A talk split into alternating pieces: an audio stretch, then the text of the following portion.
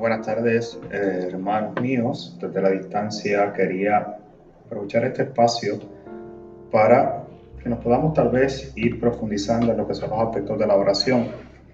Eh, la oración cristiana es una oración muy rica. Tal vez nosotros eh, hemos escuchado mucho lo que es el rezo del rosario, las diferentes rezos y oraciones que nosotros realizamos. Y tal vez en algún momento que otro hemos escuchado sobre lo que es el tema de la el rezo de la liturgia de las horas. Y la liturgia de las horas es, es el rezo del pueblo, que consagra cada tiempo, cada espacio a Dios. Y, y separa, vamos a ponerlo así, tal vez un espacio dentro de esa comunión agradeciendo al Señor eh, por cada espacio, por cada momento, por cada cosa que realiza y por cada don que nos regala. Y quería, tal vez dentro de la distancia, ya que no podemos físicamente tal vez celebrar en los sacramentos o tal vez de, de, una manera presencial podemos vivir esta experiencia con Dios, pues tal vez pensé que podía ser una manera de ayudarnos, de comenzar a profundizar en estos aspectos de lo que puede ser el rezo de las distintas horas de lo que le llamamos en la liturgia de las horas. Eh, y hoy quería compartir, ¿verdad?, en este primer acercamiento, lo que es el rezo de las vísperas consagra pues obviamente este tiempo de la tarde, que viene a ser para nosotros un tiempo tal de recogimiento, un tiempo de relajación, un tiempo de encuentro con Dios a través del rezo de los salmos. Lo voy a rezar al finalizar en el momento donde haya la lectura, haré una breve reflexión sobre la lectura que estará presente y luego concluiremos, ¿verdad? Pues según nos lo propone la misma liturgia eh, y la idea es que no tan solo lo recemos, ¿verdad? Sino también que obviamente lo podamos compartir para muchas personas que tal vez están en estos momentos necesitados, compartir nuestra oración. Dios mío, ven en mi auxilio, Señor, date prisa en socorrerme. Gloria al Padre, al Hijo y al Espíritu Santo, como era en el principio, ahora y siempre, por los siglos de los siglos. Amén. Porque fue varón justo le amó el Señor y dio el ciento por uno su labor. Humilde magisterio bajo el que Dios aprende, que diga si lo entiende quien sepa de misterio. Si Dios es cautiverio, se queda en aprendiz, aprende aquí la casa de David. Sencillo sin historia, de espalda a los laureles, escala los niveles más altos de la gloria Qué asombroso hacer memoria y hallarte a tu ascensión, tu arte, oficio y Dios como razón. Y pues que el mundo entero te mira y se pregunta, di cómo se junta ser santo y carpintero, la gloria y el madero, la gracia y el afán, tener propicio a Dios y escaso el pan.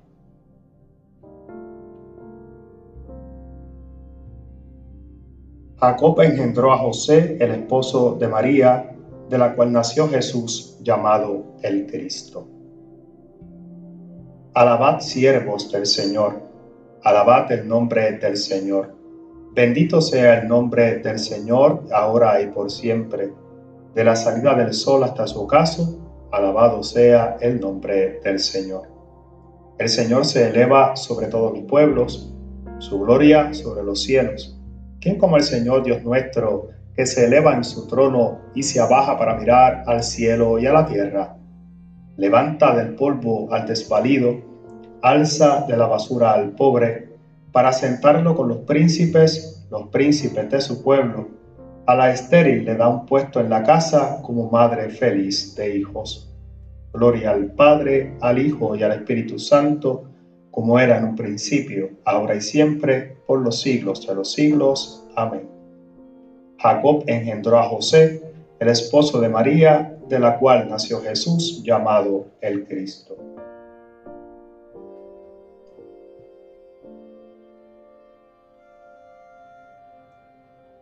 El ángel Gabriel fue enviado por Dios a una ciudad de Galilea llamada Nazaret, a una virgen desposada con un hombre llamado José de la estirpe de David.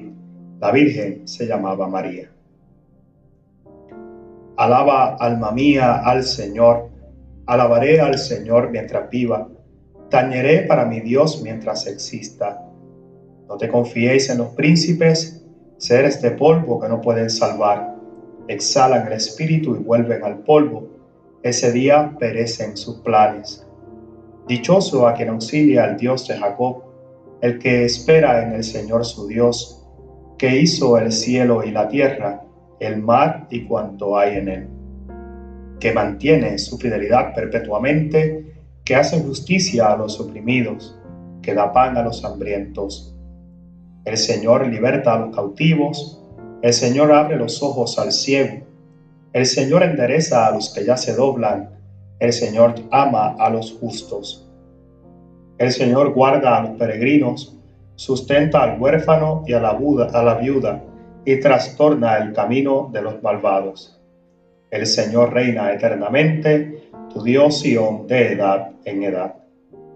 Gloria al Padre, al Hijo y al Espíritu Santo, como era en principio, ahora y siempre, por los siglos de los siglos. Amén. El ángel Gabriel fue enviado por Dios a una ciudad de Galilea llamada Nazaret, a una virgen desposada con un hombre llamado José, de la estirpe de David. La virgen se llamaba María.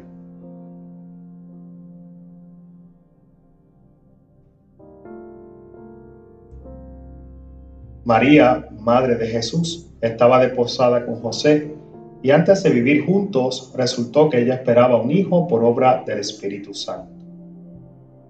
Bendito sea Dios, Padre de nuestro Señor Jesucristo, que nos ha bendecido en la persona de Cristo con toda clase de bienes espirituales y celestiales.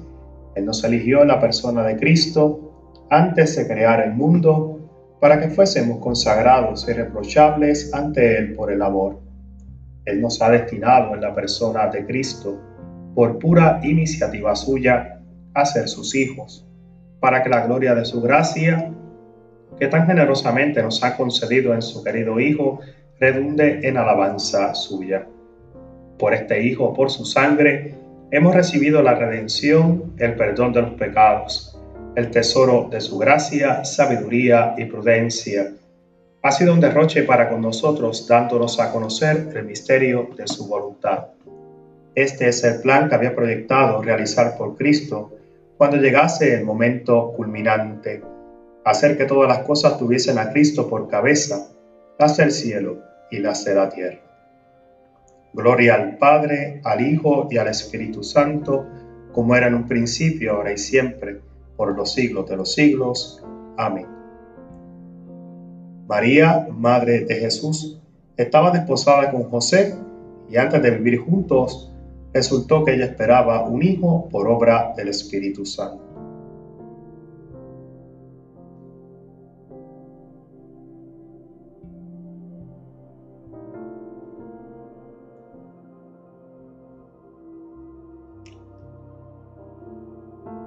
De la carta de San Pablo a los colosenses. Lo que hacéis, hacedlo con toda el alma, como para servir al Señor y no a los hombres, sabiendo bien que recibiréis del Señor en recompensa la herencia. Servid a Cristo Señor. Los invito a hacer un momento de silencio, a coger esta palabra que el nos ha regalado antes de hacer una breve meditación sobre esta carta a los colosenses.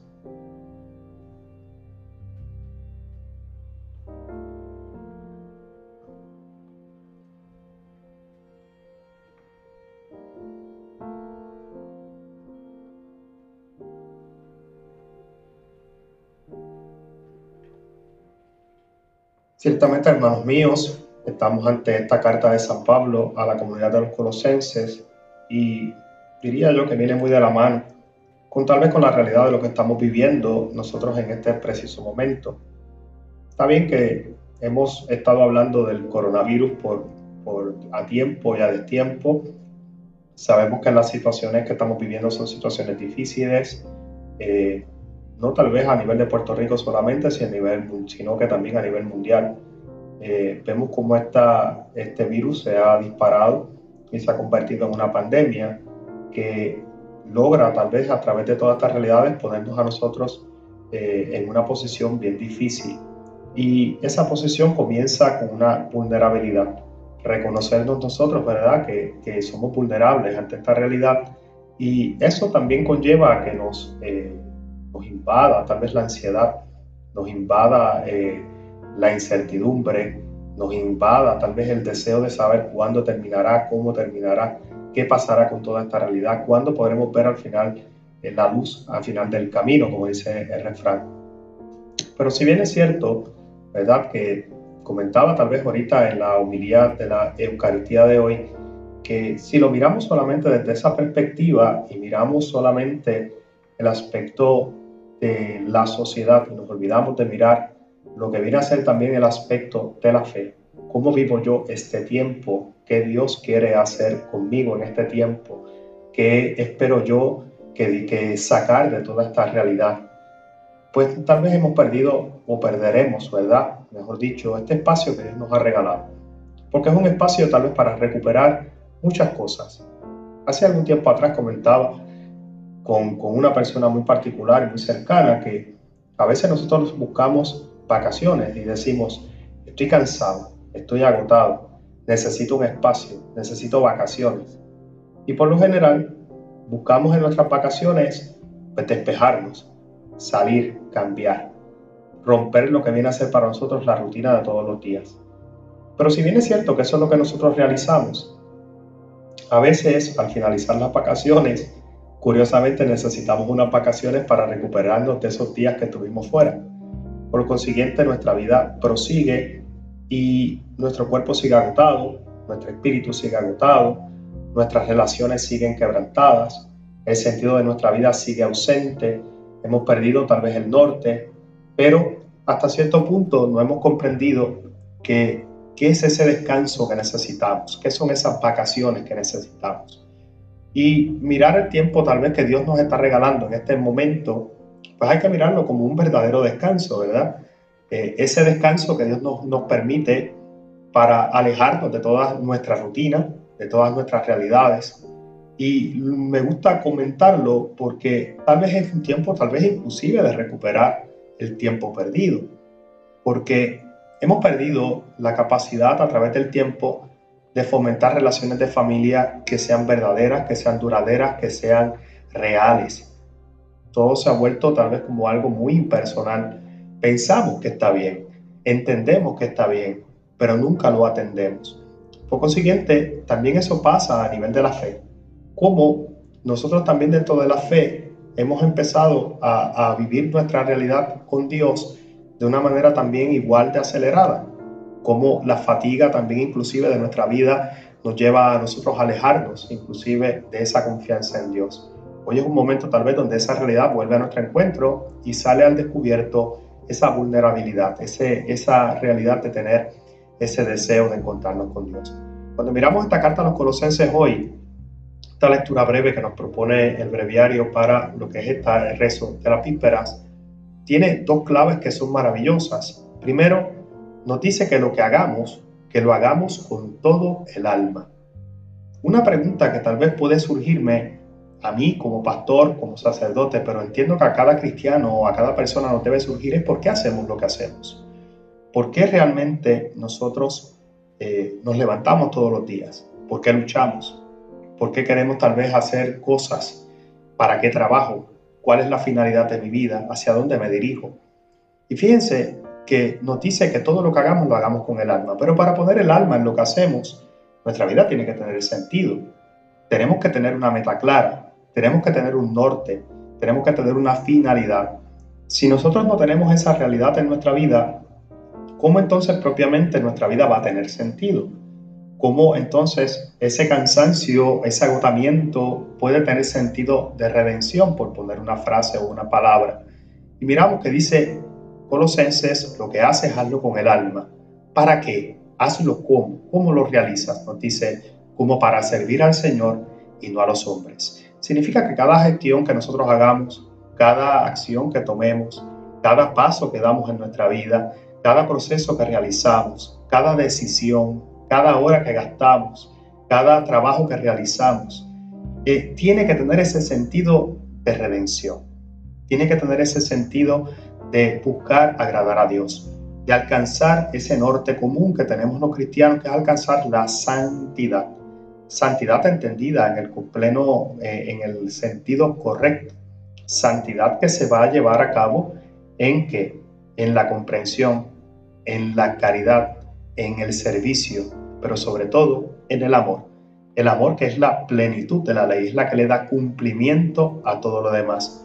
Podríamos decir, como dice un gran santo, ama es lo que quiera. Por consiguiente, mirar cómo entonces hay que ponerle el corazón a todo lo que estamos viviendo, a todo lo que realizamos, para, como para servir a Dios, dice, no a los hombres. Por consiguiente, dentro de toda esta realidad, yo podría hoy tal vez preguntarme, yo cómo estoy viviendo tal vez este tiempo de gracia que Dios me regala. Cuarentena, 40, cuaresma, 40. Fíjense cómo tal vez si lo miramos y empezamos a atar los cabos y empezamos a mirar el proceso que se nos está dando, vemos cómo inclusive esos 40 días que viene a ser para nosotros una cuarentena, un tiempo que apartamos, un espacio que sacamos, un esfuerzo que realizamos, una renuncia que hacemos, porque eso es la cuaresma, buscando precisamente esa conversión, una conversión que vaya desde el corazón, que agrade a Dios. Como yo también dentro de toda esta realidad que puedo estar viviendo, del confinamiento, de este espacio donde no tengo trabajo, donde tal vez estoy en mi casa, donde tal vez estoy, en, podríamos decir en palabras puertorriqueñas, donde estoy tal vez inclusive hasta aburrido, porque estoy ya cansado de estar en casa. ¿Qué me quiere decir eso a mí? Eso me estará diciendo que realmente estoy tan envuelto en las cosas del mundo y que no he podido aprender a atesorar ese espacio que tengo, el espacio que tengo con mi familia, el espacio que tengo con mis hijos, el espacio que tengo con mis padres, el espacio que tengo con mis abuelos, que no he aprendido a comprender ese, ese tiempo o ese espacio sagrado que se llama familia, que se llama hogar la casa, es el, lugar común. ¿Cómo tal vez hoy podemos nosotros sacar una, una lección muy maravillosa dentro de todo este proceso? Porque es precisamente eso lo que podemos hacer en este tiempo.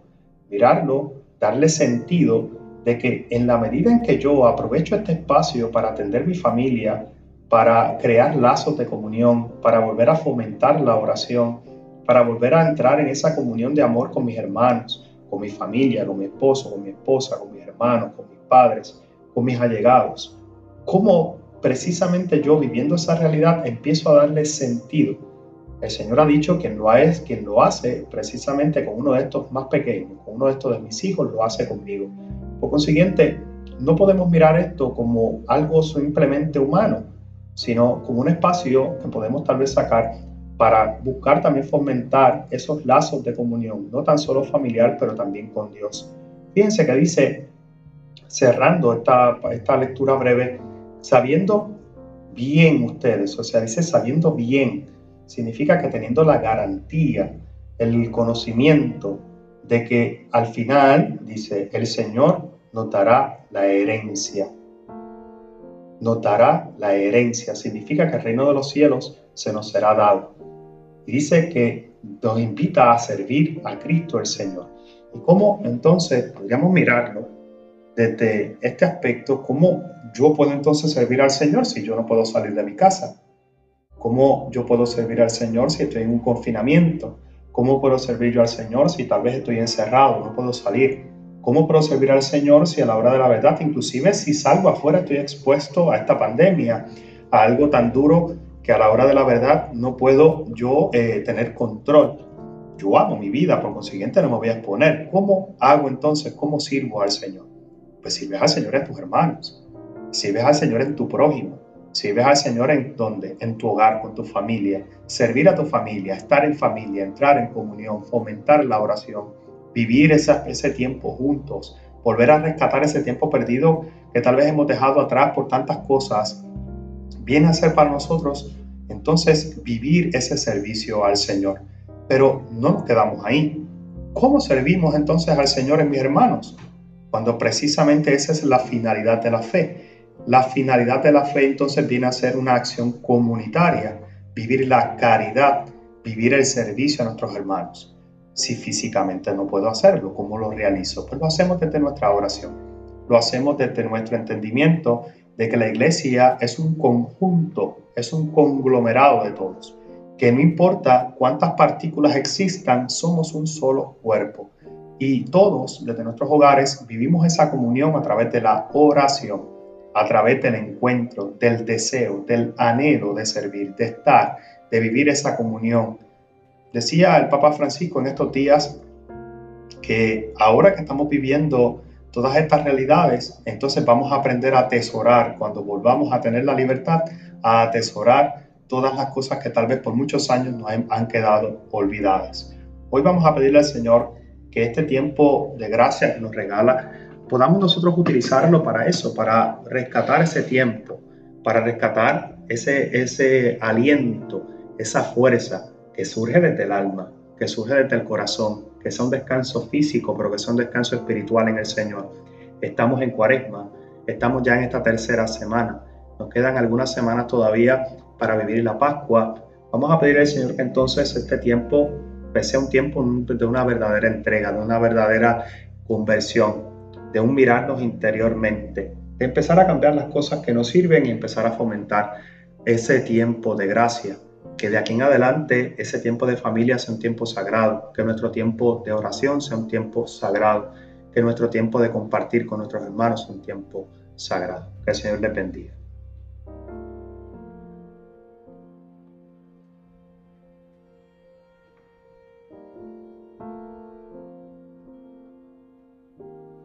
El justo germinará como una azucena. El justo germinará como una azucena y florecerá eternamente ante el Señor, como una azucena. Gloria al Padre, al Hijo y al Espíritu Santo. El justo germinará como una azucena. Este es el criado fiel y solícito a quien el Señor ha puesto al frente de su familia. Ahora rezamos el Magnífica. Proclama mi alma la grandeza del Señor, se alegra mi espíritu en Dios mi Salvador, porque ha mirado la humillación de su esclava. Desde ahora me felicitarán todas las generaciones, porque el poderoso ha hecho obras grandes por mí. Su nombre es santo, y su misericordia llega a sus fieles de generación en generación. Él hace proezas con su brazo, dispersa los soberbios de corazón, derriba del trono a los poderosos y enaltece a los humildes. A los hambrientos los colma de bienes y a los ricos los despide vacíos. Auxilia a Israel su siervo, acordándose de su misericordia, como lo había prometido a nuestros padres en favor de Abraham y su descendencia por siempre. Gloria al Padre y al Hijo y al Espíritu Santo, como era en el principio, ahora y siempre, por los siglos de los siglos. Amén. Este es el criado fiel y solícito a quien el Señor ha puesto al frente de su familia.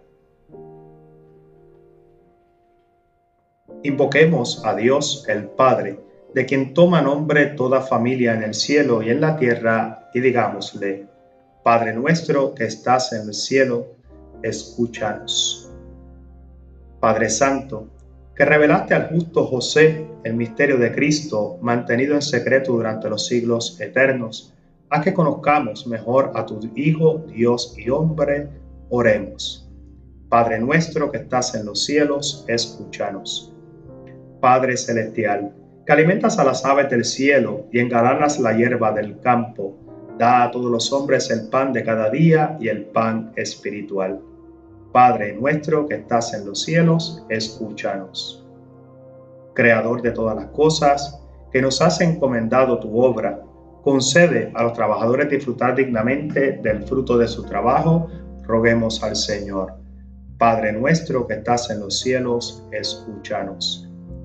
Dios de toda justicia, que quiere que los hombres sean santos, haz que por la intercesión de San José, Recorramos nuestro camino tratando de, de complacerte. Roguemos al Señor, Padre nuestro que estás en los cielos, escúchanos.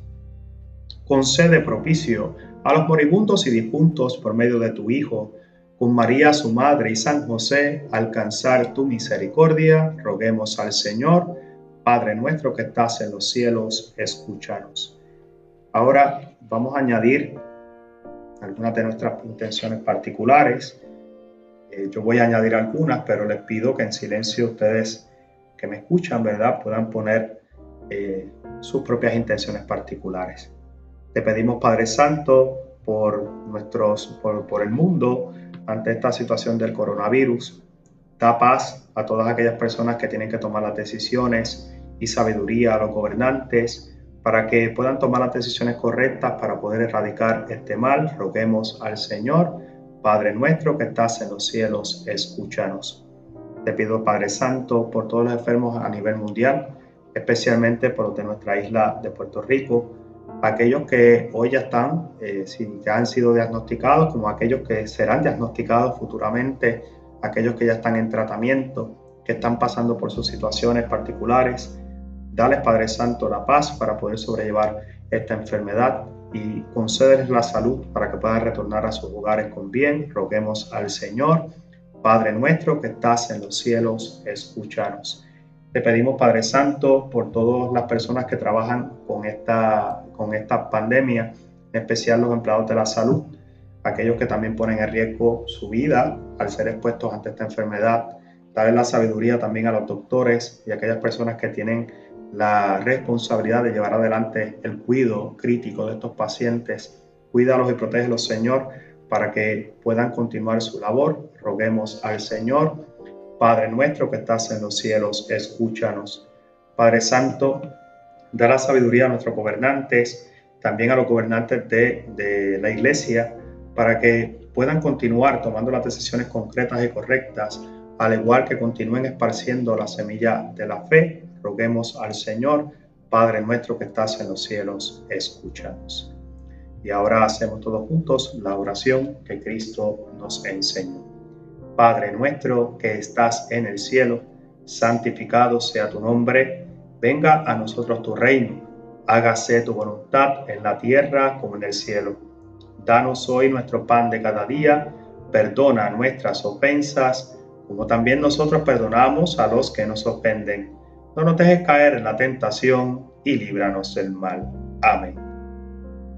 Ahora quiero añadir la oración que he estado haciendo para culminar la Eucaristía, una oración muy bonita, pidiendo a nuestra Madre del Cielo para que termine, para que ponga su mano precisamente en este tiempo de la pandemia.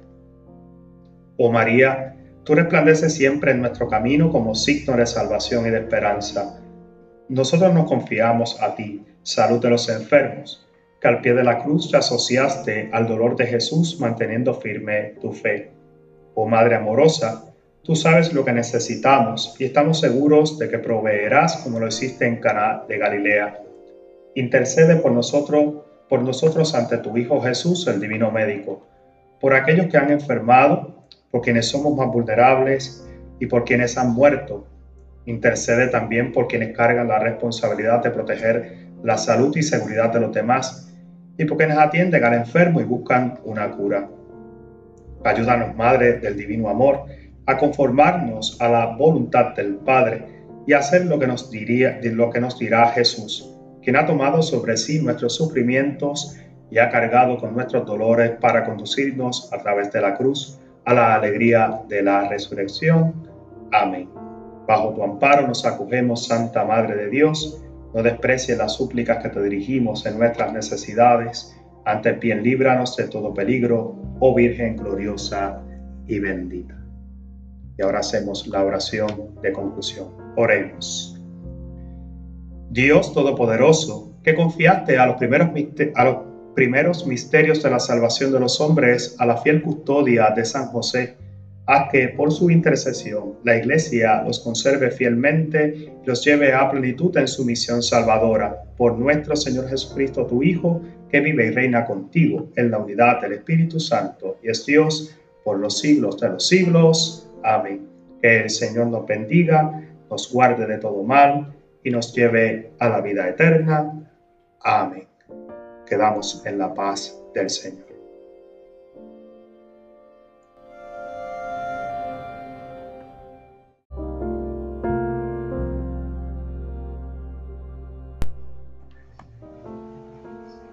Bien, hermanos míos, un saludo cordial y paternal desde la distancia. Seguimos en nuestras iniciativas para compartir la fe y propagarla a través de este tiempo eh, de cuarentena, de este tiempo de dificultad. Y hoy vamos a estar comentando la escritura, comentando la palabra, para que más allá de lo que, de lo que sea la celebración de la Eucaristía, podamos tal vez aprovechar también este espacio para ir sobre las lecturas, trabajar sobre ellas, eh, ver precisamente qué nos quiere decir a cada uno de nosotros hoy. Hoy la iglesia celebra la fiesta de San José, el esposo de, la Santísima Virgen María. Y es un momento donde la iglesia hace una pausa dentro de su eh, itinerario cuaresmal para celebrar la fiesta de este glorioso santo, el esposo de María, a quien yo llamo el santo del silencio. Para comenzar, voy a ir sobre lo que va a ser la oración colecta de la Sagrada Misa y vamos a compartir esta oración y luego iremos sobre las lecturas del día de hoy. Oremos.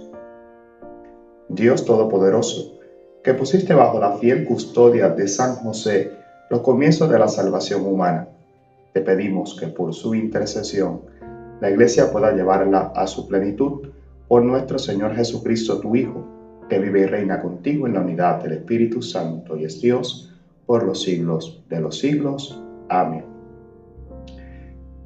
Como vemos, ya esta oración colecta nos pone en la óptica correcta, nos pone a mirar esta solemnidad para que podamos reconocer en la figura de San José que lo hace precisamente grande ante nosotros, grande ante Dios, pero a la vez, ¿por qué lo convierte tal vez en nosotros, para nosotros hoy, perdón, en un ejemplo a seguir, un santo que nosotros debamos de emular? Y fíjense que la acción gloriosa de San José se da a que Dios pone, dice, bajo la fiel custodia de San José. O sea que José, escogido libremente, lo, lo pone el Señor en custodia de su Hijo. Piense, su Hijo, que viene a ser la salvación del mundo. Y dice que lo pedimos nosotros, o sea, la fidelidad que José tiene para cumplir esa misión, es precisamente ese primer punto que debemos de emular. Como Dios considera a José un hombre fiel, tan fiel que le puede eh, entregar esa, eh, esa historia de salvación, esa acción de esa historia de salvación que se realizará precisamente en Jesús, su Hijo. Dice esta oración, le añade que para nosotros es algo maravilloso, porque hay un momento también donde viviendo esta solemnidad, pues nosotros también tenemos que acudir a Él. De la misma manera que acudimos a María, su esposa, nuestra madre, pidiendo esa intercesión, hoy también tenemos que eh, acudir a nuestro Padre José, y tenemos también que aprovechar esta oportunidad para pedirle, pedirle que por nuestras intenciones, por las realidades que estamos viviendo, por nuestras situaciones particulares, por el mundo, por la salud, por tantas cosas. Y no lo digo porque el Padre se lo inventó, sino es que la misma oración nos invita a que hagamos esa petición de esa intercesión. Dice, te pedimos que por su intercesión la iglesia pueda llevarla a su plenitud, llevar a la plenitud la salvación humana, viene a ser precisamente lo que le pedimos a José en esta mañana. Eh, pedir a Él que interceda para que la iglesia pueda llevar esa salvación humana a su plenitud. Y precisamente hablaba, comentaba ayer, que el proyecto de Dios viene a ser para nosotros ese momento de alcanzar o buscar alcanzar la santidad. La santidad concreta que se realiza en el servicio que se realiza en el amor, que se realiza en ese acto de desprendimiento a nuestros hermanos. Así que vamos a, antes de comenzar la, el, comento, el comentario de esta lectura de hoy, vamos a pedirle esa intercesión a San José. No tan solo para que nos ayude a llevar a plenitud, ¿verdad? Ese proyecto de Dios, esa santidad, sino para que nos ayude también a nosotros a poder vivir este tiempo eh, de gracia, este tiempo de bendición que Dios nos regala, esta cuarentena, diría yo, estas privaciones que aunque son difíciles, que pueda ser para nosotros un bálsamo donde podamos nosotros fomentar esa fe, esa comunión, esa oración y a la vez transmitirla a nuestros hermanos. Vamos a dar lectura entonces, hermanos míos, a lo que es esta primera lectura que está propuesta para hoy, que está tomada del libro de Samuel. Dice, eh, nos dice eh, Samuel, en aquellos días vino esta palabra del Señor a Natán, ve y habla a mi siervo David. Así dice el Señor. Cuando se cumplan tus días y reposes con tus padres, yo suscitaré descendencia tuya de ti. Al que salga de tus entrañas se le afirmaré en su reino. Será él quien construya una casa a mi nombre. Yo consolidaré el trono de su realeza para siempre. Yo te seré para, yo seré para él un padre y él será para mí un hijo. Tu casa y tu reino se mantendrán siempre firmes ante mí. Tu trono durará para siempre. Bien, hemos dado lectura a esta lectura del libro de Samuel, que precisamente habla hacia, eh, que habla a través, Dios habla a través de Natán, este profeta, que tiene a su cargo, obviamente, llevar este mensaje de Dios. Y hay un mensaje, ve y habla. Siempre me gusta recalcar esa acción de lo que son los profetas. Los profetas hablan por voz de Dios. Los profetas hablan por mandato de Dios. Los profetas van dirigidos precisamente a llevar un mensaje que no es suyo y lo hacen con temor y con temblor, ¿verdad? Porque de eso dependerá precisamente también el que se pueda cumplir el deseo de Dios o no. Por consiguiente, mirar cómo siempre se nos habla de en torno a los profetas y nos hace ese hincapié en que es el Señor el que habla, ya me pone a mí en la óptica de escuchar con el corazón. Ya no es escuchar por escuchar, ya no es un mensaje simple y sencillo, ya no es un mensaje del enviado, sino de aquel que precisamente envía el mensaje de otro. Y, hoy es un momento maravilloso para que nosotros comprendamos que todo lo que se está haciendo, todo el mensaje que se está llevando, toda la acción que la iglesia está realizando a través de los medios sociales, a través de las distintas plataformas, ya sea de modo podcast, en audio, Facebook, Live, etc., viene a ser para nosotros la continuidad de ese mensaje de Dios. No somos nosotros los que llevamos el mensaje, es el mensaje de Dios que quiere ser esparcido, que quiere ser luz, que quiere ser bálsamo de esperanza en medio de la adversidad. Y fíjense que entonces él envía, Dios envía a Natán a hablarle al rey David y le dice, Así dice el Señor, una vez más, no es mi mensaje, no es lo que yo quiera realizar, no es lo que yo quiera decirte, sino es lo que Dios nos dice.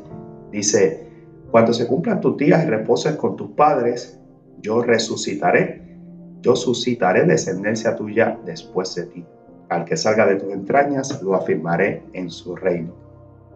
Fíjense que entonces ya le está hablando en una perspectiva, le está hablando en una proyección. Yo he comentado en muchas ocasiones que a nosotros se nos hace bien difícil hacer proyecciones, ver hacia lo lejos, caminar en la esperanza. Nosotros estamos acostumbrados a que nuestra sociedad es una sociedad del aquí y el ahora. Hemos, hemos convertido nuestra sociedad en una sociedad tan acelerada, tan rápida, donde todo está tan accesible, que inclusive en un momento determinado el Papa Emérito eh, Benedicto XVI comentaba que la sociedad ha perdido la capacidad inclusive de asombrarse ante las diferentes realidades que vivimos y, cómo nosotros dentro de todas estas realidades, ¿verdad? dentro de todas estas circunstancias, hemos perdido la capacidad precisamente de eso, de esperar, de tener esperanza, de ver hacia, hacia lo lejos, de hacer una proyección, de proyectarnos, de buscar una meta concreta, algo que nos motive en el hoy de nuestro tiempo para alcanzar eso que esperamos esa promesa que se nos ha dado, aquello que, esperamos cumplir al pasar de los años. Y vemos que Él está diciendo cuando tú, se cumplan tus días, o sea, cuando ya tu vida esté pasando, y dice inclusive reposes con tus padres, entonces yo suscitaré de ti un vástago, dice eh, que salga de sus entrañas y, te, y lo afirmaré en su reino. Fíjense qué maravilloso porque le está dando sentido a su vida le está dando sentido a su entrega, le está dando sentido al sacrificio, a la renuncia, al sufrimiento inclusive, a la enfermedad tal vez, a la vejez podríamos mirarlo. Cómo cada acto, cada realidad, cada cosa que vaya realizando tiene precisamente sentido en Dios, porque hay esperanza.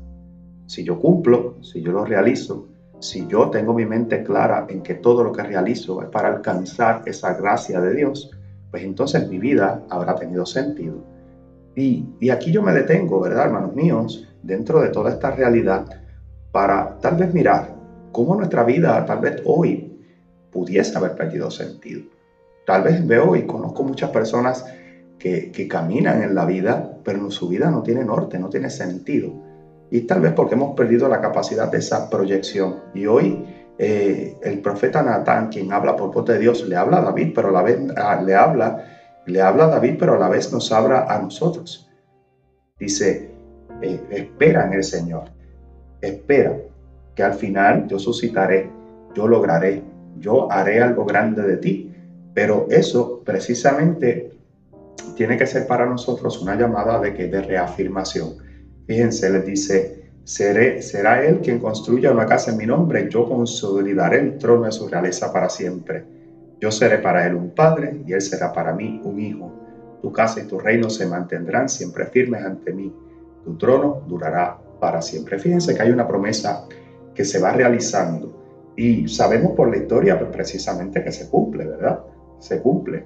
Y cómo se va cumpliendo esa, esa acción de Dios en nosotros y cómo se va cumpliendo precisamente que ese trono, ¿verdad? Ese, ese reino, ese reinado de Dios, pues sigue estando presente en el hoy de nuestro tiempo.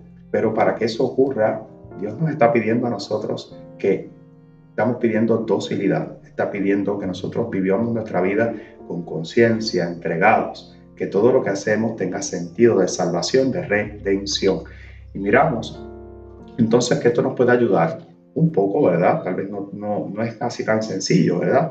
Pero nos puede ayudar un poco, ¿verdad? Dentro de la situación que estamos viviendo, a cómo nosotros nos acercamos a, a esta realidad que vivimos cómo yo vivo mi relación con Dios, cómo yo vivo mi relación con mi familia, cómo yo vivo mi relación con mis hermanos, cómo ese desprendimiento, esa renuncia, ese ser hacia los demás, ese darse hacia los demás, ese vivir la caridad fraterna, puede hacer inclusive que se posterguen mis días, no tal vez en, en días, como decir así, alargue la vida, sino que se propague, que se mantiene la herencia, que se mantiene esa palabra fiel del Señor.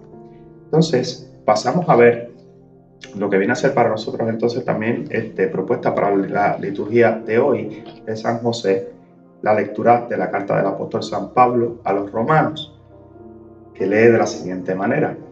Hermanos, no por la ley, sino por la justicia de la fe recibieron Abraham y su descendencia la promesa de que iba a ser heredero del mundo. Por eso depende de la fe, para que sea según gracia de este modo, la promesa está asegurada para toda la descendencia, no solamente para la que procede de la ley, sino también para la que procede de la fe de Abraham, que es padre de todos nosotros. Según está escrito, te he constituido padre de muchos pueblos. La promesa está asegurada ante aquel en quien creyó el Dios que te da la vida a los muertos y llama a la existencia a los que no existen.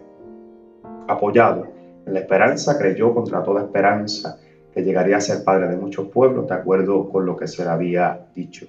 Y así será tu descendencia, por la cual le fue contado como justicia. Palabra de Dios. Fíjense, hermanos míos, Pablo le está hablando a esta comunidad de los romanos. Esta carta es una carta muy profunda, toca muchos temas diversos, pero hoy va ligado también a, ligado dentro de lo que es la solemnidad de San José, que es lo que estamos viendo en unos momentos hablaré un poco sobre la realidad de José. Vemos cómo precisamente la, escritura nos va guiando una vez más por ese camino de la fidelidad, por ese camino de la esperanza, por ese camino de la fe.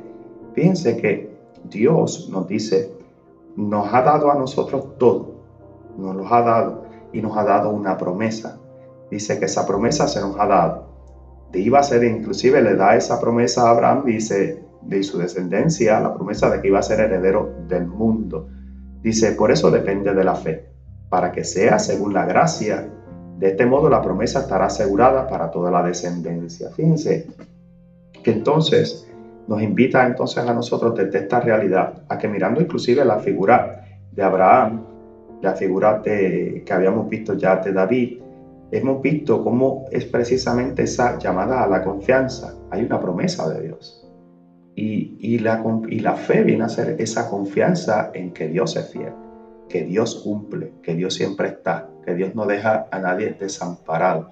Y que desde esta realidad, entonces, nos toca a nosotros tener fe. Y la fe, hermanos míos, es confianza. La fe es certeza. La certeza es una seguridad. Yo sé que va a ocurrir. Yo sé que va a pasar. Yo sé que es lo que, el Señor tiene algo para nosotros no es algo efímero, no es algo que tal vez no veo, no es algo que tal vez no creo, sino al contrario, algo que se vuelve vida. Dios que precisamente nos invita a confiar en esa promesa. Dice, por eso depende de la fe, para que sea según su gracia. De este modo, la promesa está asegurada a toda la descendencia, no solamente para la que procede de la ley, sino para la que procede de la fe de Abraham, que es padre de todos nosotros.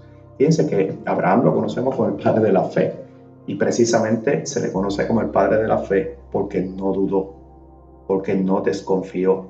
Porque cuando Dios le dijo, apártate de tu casa, de tu tierra, deja todo atrás y lánzate hacia esa tierra que yo te daré, que felizmente no le dijo hacia dónde iba, cómo iba, cuál era el camino, hacia dónde dirigirse. Él precisamente no titubeó, se puso en las manos de Dios en confianza. Por eso se resalta la, la fe se resalta esa confianza.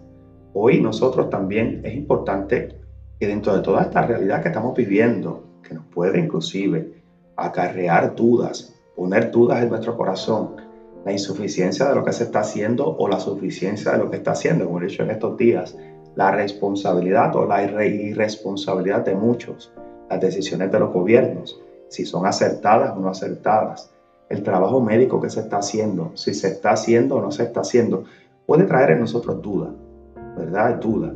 Y la duda hasta cierto punto quebranta la fe. Pero también la duda puede ser hoy el inicio de un encuentro, porque cuando uno duda, busca. Cuando surge una inquietud, uno busca. Cuando uno no entiende, uno pregunta, uno busca. Y fíjense que entonces esa es la maravilla de lo que Dios nos presenta con un proyecto de hoy. Dios nos invita a confiar, a preguntar, a acercarnos, a tener la confianza, no es vivir por vivir, sino darle sentido, dice sentido desde la fe. Fíjense entonces que Él nos resalta hoy en la carta a los romanos, dice, apoyado en la esperanza, creyó contra toda esperanza. Fíjense, parece un juego de palabras, pero, pero hoy es un momento maravilloso para mirarlo desde la realidad. Dice que Él apoyado en la esperanza, en eso que espero, en eso que creo, en esa promesa que se me ha dado, esa fe que me lleva precisamente a encontrarme o a esperar en Dios, esperar, esperanza. Y vemos cómo dice, creyó contra toda la esperanza.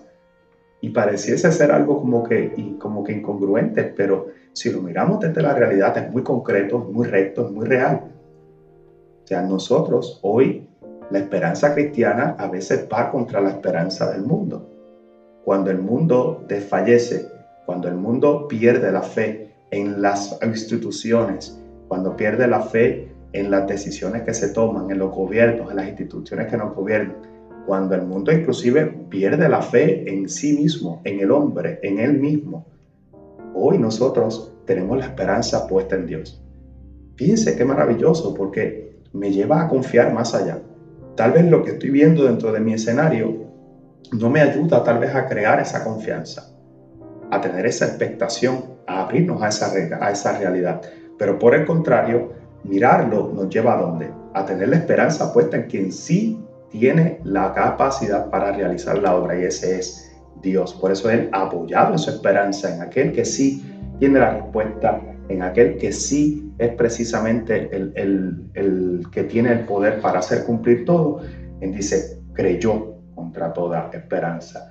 Y así precisamente dice, por lo cual fue contado en medio de todos por su justicia. Fíjense que entonces hoy este testimonio de Abraham es maravilloso, ¿verdad? Lo unimos al, al testimonio de José, pero vemos cómo Abraham ciertamente nos lleva a nosotros a volver a, a encontrar la fe, la esperanza en Dios mismo.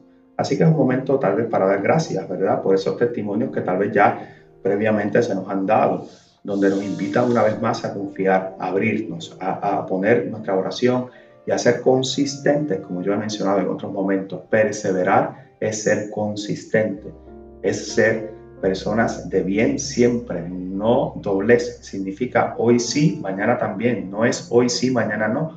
O hoy hay o tal, un tal vez, sino un siempre. Voy confiando en el proyecto de Dios, porque al final el proyecto de Dios será lo que me dará eh, la salvación. Entonces pasamos a la lectura del Evangelio propuesto para este día de San José. Tenemos dos, tenemos dos eh, evangelios, se pueden utilizar indistintamente, uno del Evangelio de San Mateo y uno del Evangelio de San Lucas. Ambos traen dos puntos importantes sobre la figura de José, atado también obviamente a la figura de María.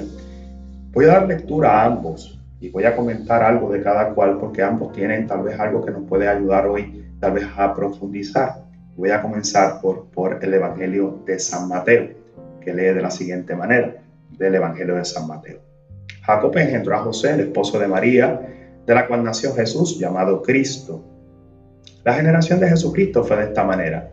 María, su madre, estaba desposada con José, y antes de vivir juntos resultó que ella esperaba a un hijo por obra del Espíritu Santo. José, su esposo, como era justo y no quería difamarla, decidió repudiarla en privado. Pero apenas había tomado esta resolución, se le apareció en sueños un ángel del Señor que le dijo, José, hijo de David, no temas acoger a María tu mujer, porque la criatura que hay en ella viene del Espíritu Santo. Dará a luz un hijo y tú le pondrás el nombre Jesús, porque él salvará a su pueblo de sus pecados. Cuando José se despertó, hizo lo que había mandado el ángel del Señor. Palabra del Señor, gloria a ti, Señor Jesús. Bien, esta primera eh, opción del Evangelio de hoy de San Mateo para la fiesta, la solemnidad de San José, nos trae a nosotros, tal vez a nuestro encuentro, algunas cosas de San José que por momentos son olvidadas.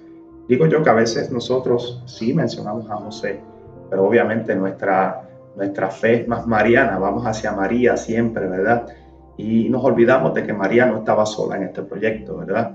El proyecto de María era un proyecto compartido, era un proyecto de María y Dios quiso que José fuera su compañero. Fue escogido, fue un hombre escogido por Dios en libertad para que se realizara un proyecto. Ambos se unieran y llevaran a cabo el proyecto de Dios, fueran llevándolo de la mano. Pero es maravilloso porque hablamos de María y hemos visto en momentos, ¿verdad? Por la anunciación del ángel, etcétera, como María con ese sí, pues obviamente abre la posibilidad de, estas, de la salvación, abre precisamente su vida y permite que entre a nosotros y llegue a nosotros la gracia de Jesucristo. Pero la persona de José, podríamos pensar, ¿qué añade, qué pone dentro de esta historia? Y fíjense que primeramente tenemos que verlo dentro del contexto real. José era descendiente de David. Por ende, nos hace a nosotros ver, ¿verdad? Que, que hace primeramente esa conexión de que entonces Dios había prometido que, del, que un vástago de David sería, eh, entonces, para que se pudiese concretizar esa realidad, vemos entonces que José ciertamente era, de, era descendiente directo de David. Por eso vemos que nos dice, Jacob engendró a José del cual nació Jesús llamado el Cristo. Entonces, es importante mirarlo dentro de ese contexto porque la persona de José y el ser descendiente de David es precisamente lo que hace, eh, le da esa descendencia, por ponerlo así, a Jesús para que sea inclusive conectado a través de la genealogía. Eso es lo que buscamos en otros momentos cuando se lee esa genealogía de Jesús. Ahora bien, fíjense que entonces aparece esta figura de José.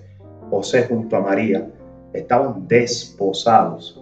Por consiguiente, estaban en proceso de casarse, estaban en proceso de vivir juntos. Y dice que cuando llegó ese momento, ¿verdad? Antes de vivir juntos, antes de que se realizara y se concretizara esa unión, resulta que ella espera un hijo por obra del Espíritu Santo. Fíjense que ya aquí está la anunciación previa a María. José obviamente no estaba en la anunciación, el mensaje fue hacia María. Y el mensaje a María fue, vas a concebir un hijo por medio del Espíritu Santo.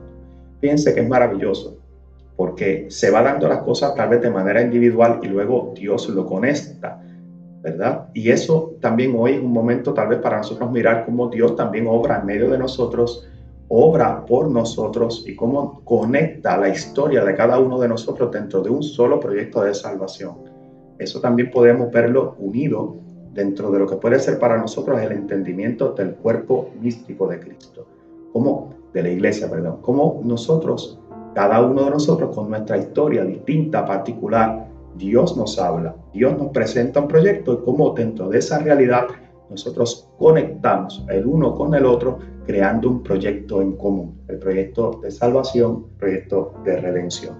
Y fíjense que, ¿qué ocurría? José se entera del embarazo de María. La ley en aquel tiempo era una ley bien dura. Era, eh, el adulterio era penalizado con, la, con lo más fuerte. Y si él hubiera deseado, ¿verdad? Eh, por ponerla así, repudiarla en público, que era lo que la ley estipulaba, María hubiera sido apedreada a muerte. Eh, y él hubiera continuado con su vida. Y aquí ya esto denota de José algo maravilloso. Porque sin ni tan siquiera entender cuál era el proceso, apeló a lo que sentía, apeló al corazón, apeló al amor, apeló al sentimiento cristiano, al humano y al cristiano. Una vida que no se pierda. O sea, porque yo la amo y si no soy yo, pues que sea otro. Fíjense cómo, cómo hoy hay una dinámica que se ha perdido en el tiempo de tal vez de recurrir a esa parte, de esa voz interior que nos dice, mira, o sea, hay vida después de esto, o sea, no pasa nada. Y como hoy hemos caído tal vez en, en, esta realidad de, de, no sé, hoy la sociedad tan violenta que estamos viviendo, a veces hasta me para los pelos. Cómo somos capaces de, en nombre del amor, cometer los crímenes más atroces. Y hoy a veces gente que mata a su pareja y dice, lo hago por amor. Y a veces uno dice, pero ¿dónde nos perdimos? ¿Qué ha pasado? Fíjense cómo aquí el sentimiento es contrario porque te quiero y te amo, quiero que estés bien aunque no estés conmigo, aunque no sea yo. Y yo no voy a permitir, por amor, porque te amo, que inclusive te apedreen y te maten. Fíjense qué bonita esa, ese primer paso de, de que tenemos hoy para mirar y entrar en estas características de José. José era una persona que amaba de corazón, entendía lo que era el amor, no quería hasta cierto punto que esa persona a la que él ama sufra, padezca. Por consiguiente, él decidió romper en silencio. Pero fíjense que entonces esa era su decisión. Yo a veces me pregunto, ¿verdad? ¿Qué hubiera pasado si esto hubiera pasado en nuestro tiempo? Y a veces hago muchos chistes sobre eso. Y a veces digo, si esta realidad, esta historia fuera en nuestro tiempo, lo más probable María hubiera muerto y el hombre se hubiera quitado la vida así hubiéramos aparecido en la primera, página de algún periódico de circulación, porque no existe tal vez ya esta conexión, esta tolerancia, esta aceptación. Y por eso tal vez mirar la figura de José hoy nos hace a nosotros mirar en José unas características que nos ayudarán a nosotros no tan solo en este momento difícil, sino para la vida. Vemos como el amor va por encima de nuestro propio interés, el amor va por encima de mi propio plan el amor va por encima inclusive de mis propios proyectos a los cuales renuncio por amor. Suelto y dejo. ¿Por qué? Porque amo. Fíjense qué maravilloso. Pero una vez dice que él, ¿verdad? No quería difamarla, no quería que ella fuera repudiada en, en público, etc. Él decide seguir su camino. Él decide alejarse, dejarla que ella viva su vida. Pero dice que apenas había tomado esa resolución, esa decisión, se le aparece en sueños un ángel del Señor. Este ángel se le aparece a José en sueños, le explica, le dice, no temas. Fíjense qué bonito esa acción de Dios. Cómo Dios, mientras por medio de ese reconocimiento hay una acción previa, José tal vez está en ese momento, eh, ¿verdad? Eh, no sé, podrías decir molesto, incómodo, tal vez frustrado, y cómo Dios, reconociendo que aunque se siente de esa manera, realizó, realizó un acto bueno, se le acerca y le dice, no temas. O sea, qué bonito, porque nosotros vez podemos dentro de las frustraciones que estamos viviendo, caer en ese pánico, caer en desesperación, caer en algo que tal vez no nos ayuda, no nos permite tal vez vivir nuestra vida, abrirnos a esa gracia particular. Y hoy vemos que Dios sale a nuestro encuentro, no temas, no temas, no hay temor, yo estoy contigo.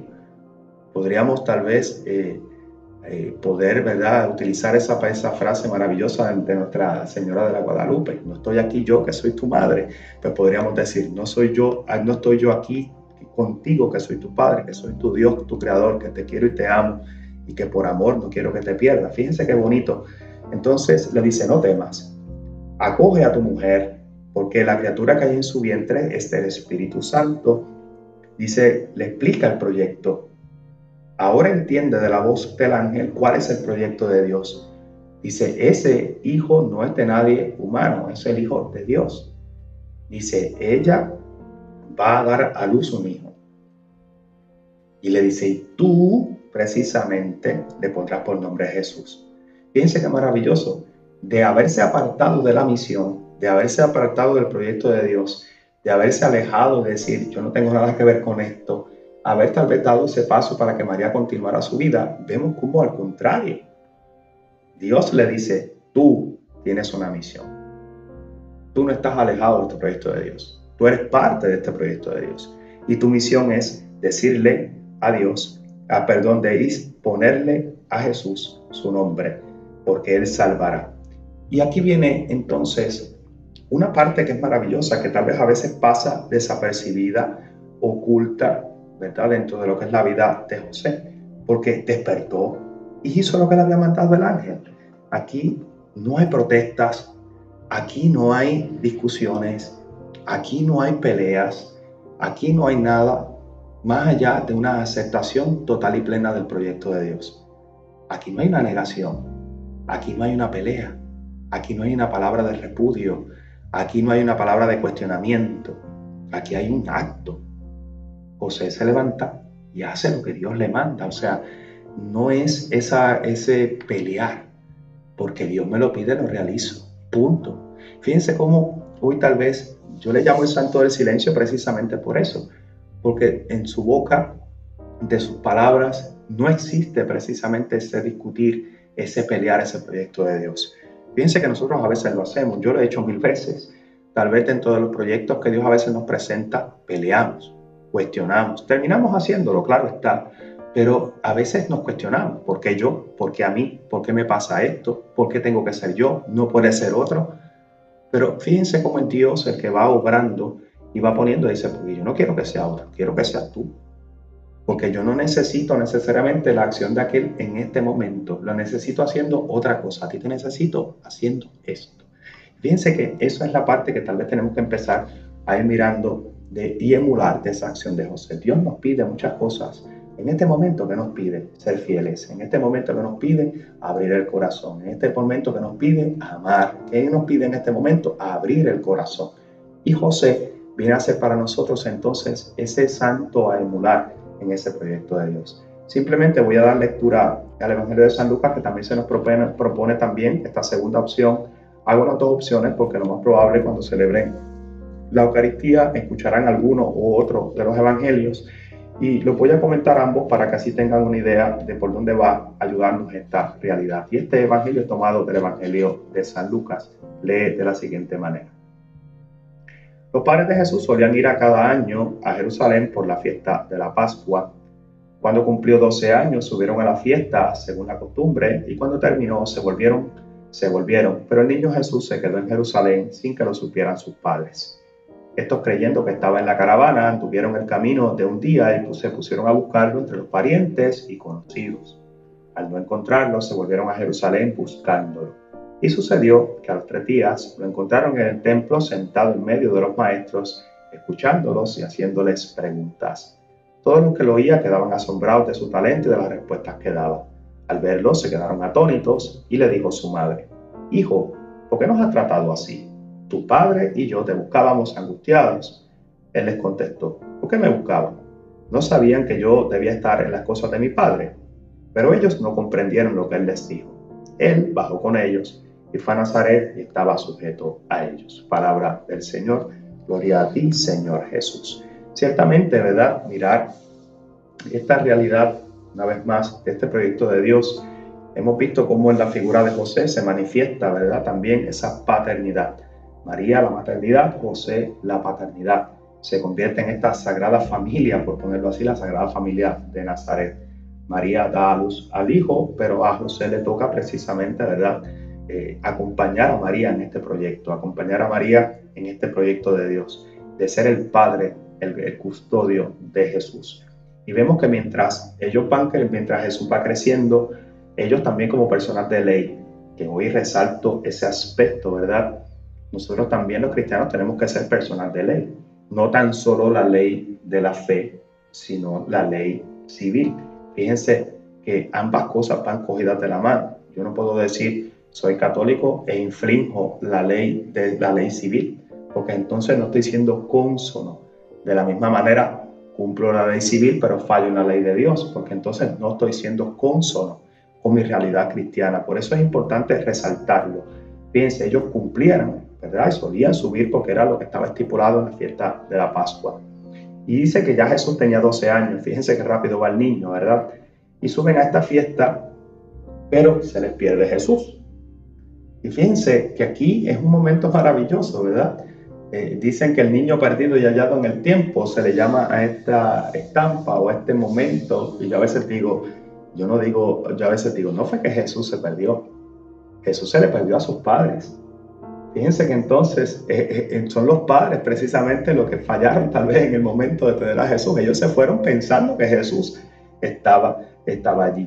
ellos no lo enteraron, ¿verdad? Yo no digo esto para degradar la, figura paternal y maternal, sino para que entendamos que, a veces también estas cosas pasan, como dentro del proyecto, también muchas cosas a veces dadas por sentadas, a veces tenemos que volver a sentarnos a reescribirlas.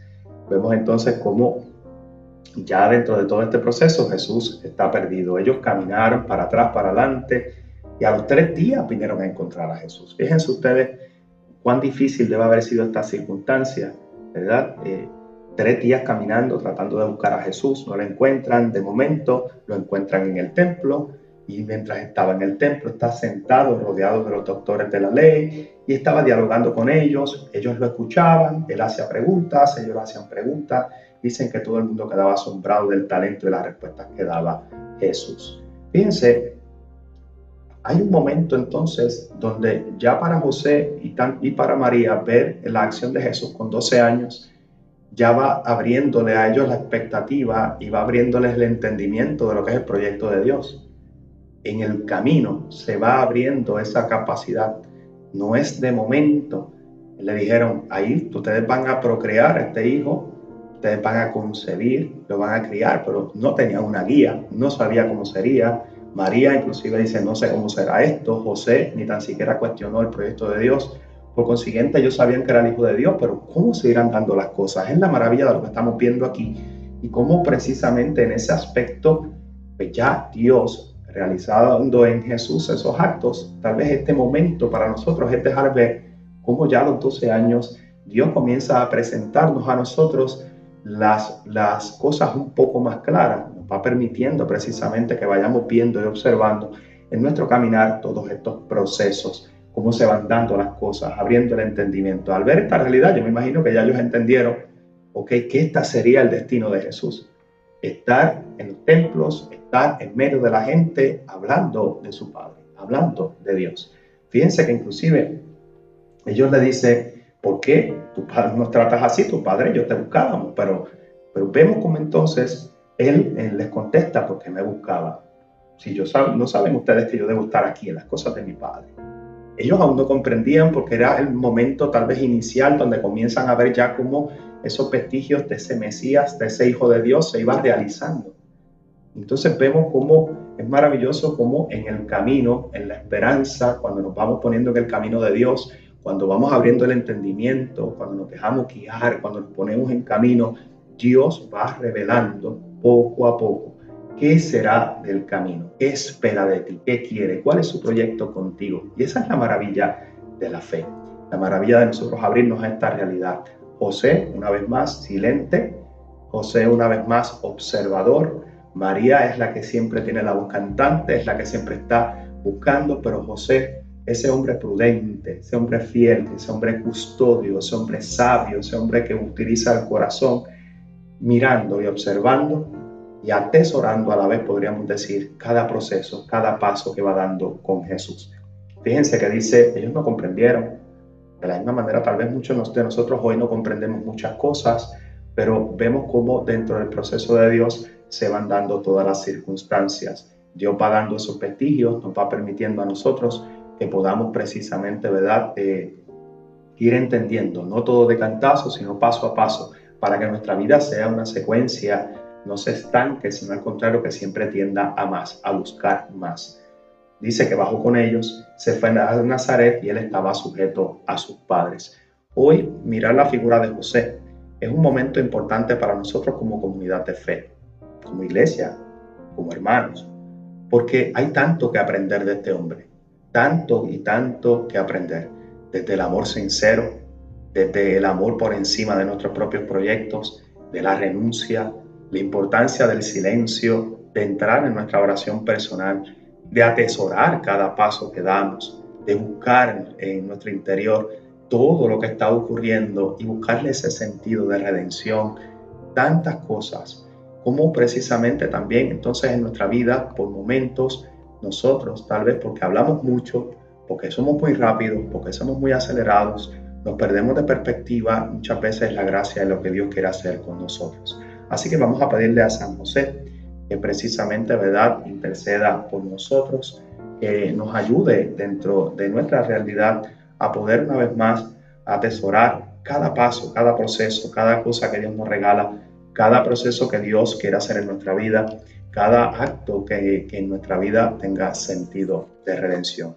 Voy a culminar haciendo, como he estado haciendo en estos días, culminar este rato de oración y de meditación, que espero que sea un tiempo de, de, de de escuchar, de comentar, de, de que podamos orar juntos con la oración a María en este tiempo de la pandemia. Oh María, tú resplandeces siempre en nuestro camino como signo de salvación y de esperanza. Nosotros nos confiamos a ti, salud de los enfermos, que al pie de la cruz te asociaste al dolor de Jesús manteniendo firme tu fe.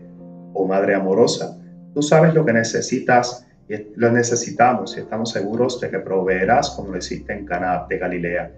Intercede por nosotros ante tu Hijo Jesús, el Divino Médico, por aquellos que han enfermado, por quienes son más vulnerables y por quienes han muerto intercede también por quienes cargan la responsabilidad de proteger la salud y la seguridad de los demás, y por quienes atienden al enfermo y buscan una cura. Ayúdanos, Madre del Divino Amor, a conformarnos a la voluntad del Padre y a hacer lo que nos dirá Jesús, quien ha tomado sobre sí nuestros sufrimientos y ha cargado con nuestros dolores por, para conducirnos a través de la cruz, a la alegría de la resurrección. Amén. Bajo tu amparo nos acogemos, Santa Madre de Dios, no desprecies las súplicas que te dirigimos en nuestras necesidades. Antes bien, líbranos de todo peligro, oh Virgen gloriosa y bendita. Que pasen una linda tarde, hermanos míos, en la gracia y en la paz del Señor. Que este tiempo sea de gracia, sea un tiempo de recogimiento interior, de verdadera conversión en preparación para la Pascua. Que el Señor les bendiga.